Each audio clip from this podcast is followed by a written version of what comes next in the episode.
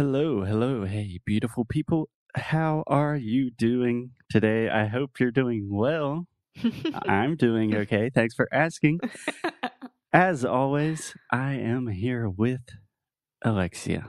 Hi, Foster. Hey, Alexia, how are you doing today? I'm doing great. What about you? I am doing all right.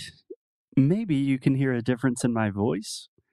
And to be honest, that is just because I'm standing up while I am recording. So Alexi and I were we are recording several podcasts at the same time. And sometimes it helps me to stand up to get a little more energy. So woo!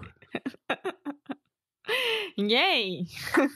Okay, so this week on the show, we have been talking about our personal experience with quarantine, specifically with Alexia and I quarantining separately. Alexia is in Portugal, I'm in the US.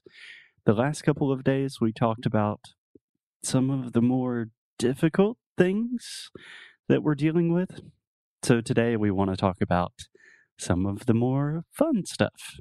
How does that sound? yes, because as you all know, we had to adapt and then readapt and then readapt again um, to make sure that we are safe and taking care of ourselves and our mental health and the others as well. So, I mean, we should always, always think about what we can do better in our lives. So, during COVID, I think that a lot of people discovered new hobbies or new activities or new talents that they never knew.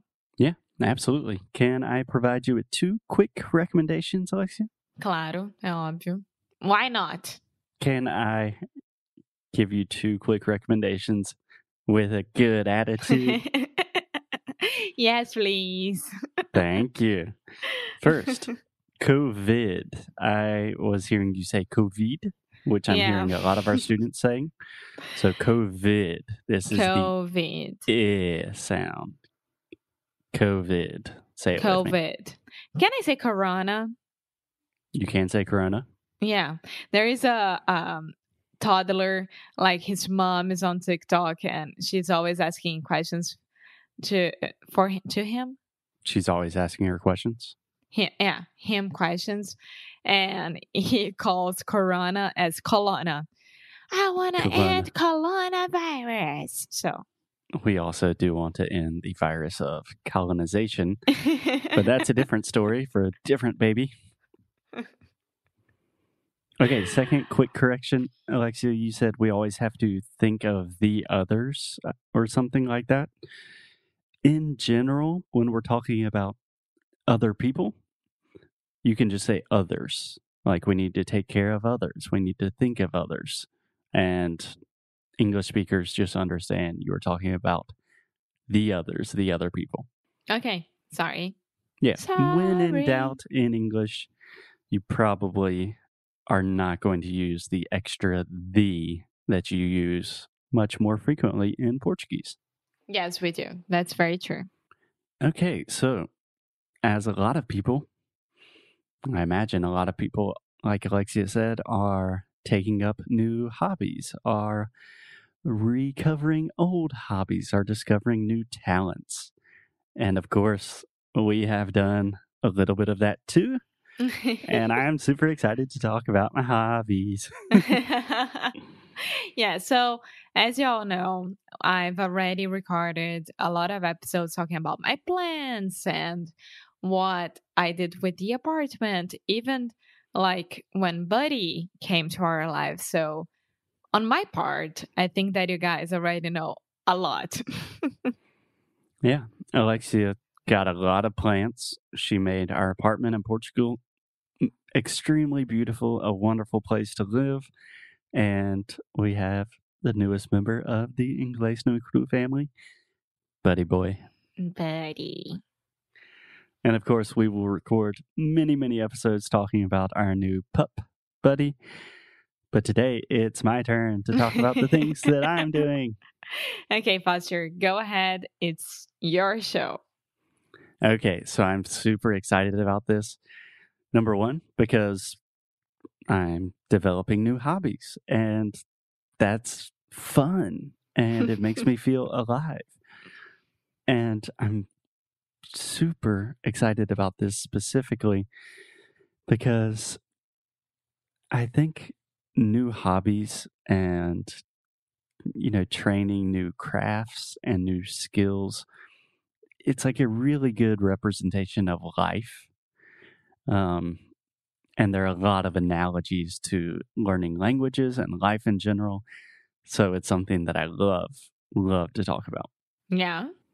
And I think that you, between both of, uh, the two of us, I think that you were the one who like really took took an advantage of corona. took advantage of Yeah, of corona and really surprised yourself and the others with your new hobbies.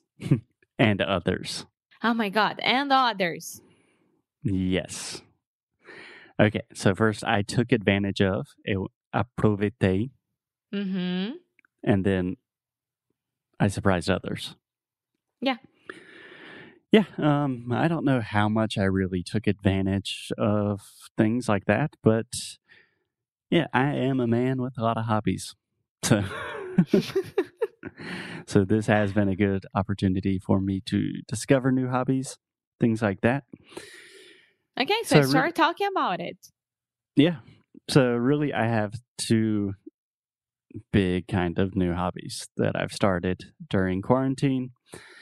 And they will be too much to talk about in one episode. So today I'm just going to focus on one, which is biking, riding bikes.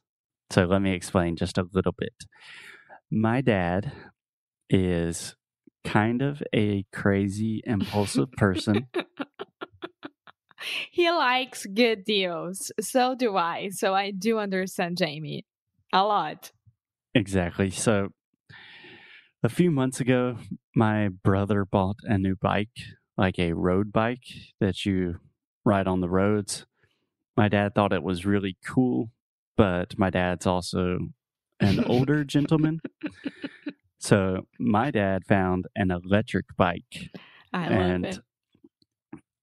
it's a ridiculous thing. We can post a picture on Instagram or something, but it's a huge bike. It's extremely heavy. The wheels are enormous and it has an electric motor. So the way it works, it's not like a it's not like a Vespa or a moped, but they call it a moped. Yeah. Um, a moped is another way to say a Vespa. Ah, tá. A Vespa is actually the brand, right? Yeah. And a moped can be like a not nice, expensive Vespa. Anyways, Uma the electric bike, yeah. The electric bike works. They call it an assist. Do you understand what an assist is? I don't know if I do in this context. An assist is like a little bit of help. It's Okay. assisting you, it's helping you. So it's giving you a little push. Okay. So when you start pedaling this bike, you understand pedaling, correct? Aham. Pedalar. hmm So when you begin pedaling, you have five different levels that you can set the electric motor. So you have one, two, three, four, five. So, for example, if you put it on level two and you start pedaling, it just gives you a little boost, but it's almost the same as riding a normal bike, just a little bit easier. Okay? Uh huh. But if you put it on level five, you're going pretty fast and it's awesome. but when you say like pretty fast, it's like only the motor.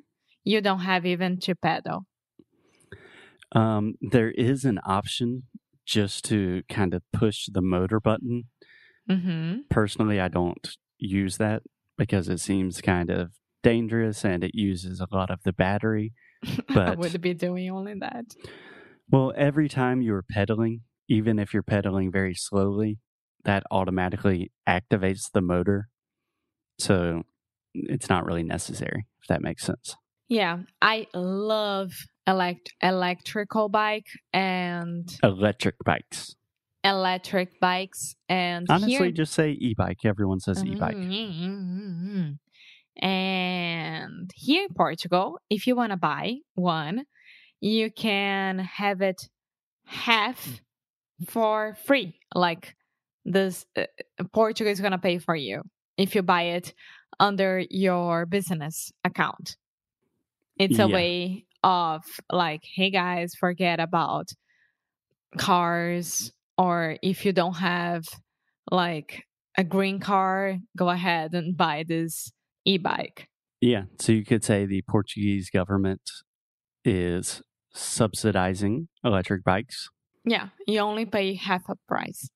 Yeah. So to subsidize means the government is assisting you with paying for something because they think it will be good for society more generally. Yeah, but I wish that they did more like places to actually ride a bike around here. I'm talking about Porto because I would die in the middle of the cars. No way. Yeah. So let me talk about that because when my dad first purchased this electric bike, I was thinking, uh, this is kind of a ridiculous thing to purchase on my dad's part. But it was still really fun. So at first, I was just, And Kind I of. like, you're so cool. I was having a different attitude. yeah, Alexia was very excited from the beginning.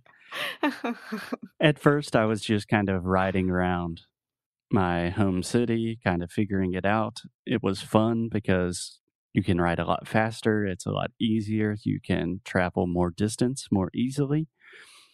But only recently, I've started mountain biking. So I'm taking the electric bike on trails.